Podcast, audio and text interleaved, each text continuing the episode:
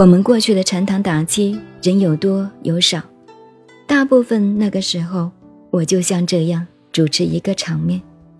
我已经十几年不干了，不愿意搞这个事情，因为每一次七天搞下来，有多少人呢？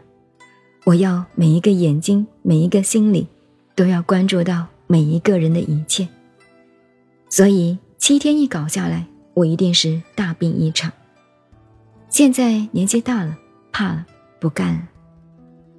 这次是偶然玩玩，重新玩玩。所以有些老同学啊说：“老师啊，你愿意去吗？行吗？”他们担心的不得了，所以。这一班老同学在旁边，一下要同我吃这个，一下要喝那个，就怕我这里就捏一个盘就走了，叫做涅盘，那不得了。所以他们很担心。你们不知道，我自己也不担心，管他呢。涅盘也好，捏碟子也好，捏杯子也好，不管了。上了法场还怕杀头，那有什么办法？谁叫你学这个东西啊？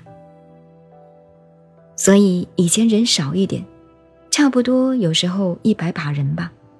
像我们每天晚上我上了座，两腿一盘，小餐厅报告，每一个人自己报告一天的心得。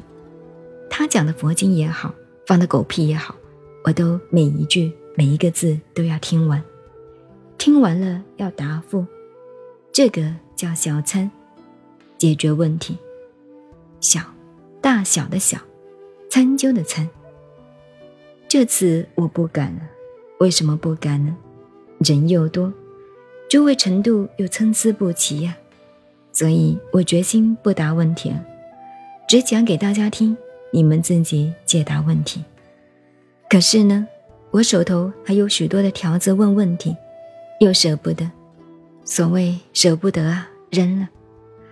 现在我趁这个时间答，不过你们写条子不是这样写法。我还接到几个条子，看了很生气，真心就来了。没有受过教育，名字都不写，好像下一个条子，老子下给儿子一样。我是你儿子，写给儿子的呀。下面还要写一个父字，爸爸写给你的，没有受过教育。没有文化程度，所以撕了，这也是个教育，就给你撕掉了，送给另外一个先生去答复你。那个先生姓字的，叫字子罗。还有你们问问题，这是打切了，要晓得主题吗？你问现在讲的是什么吗？你学的听的是什么？在这个里头问问题，超过其他的，你等我在别的地方讲别的课的时候，你再问吗？我是学的观音菩萨，那个千只手千只眼，一个手里头有一个眼睛，乱七八糟的东西多了。讲别的，你问别的吗？讲佛法问佛法吗？结果问佛法，你问我怎么做小偷的？哎呀！来不及了，不是这个主题的呀。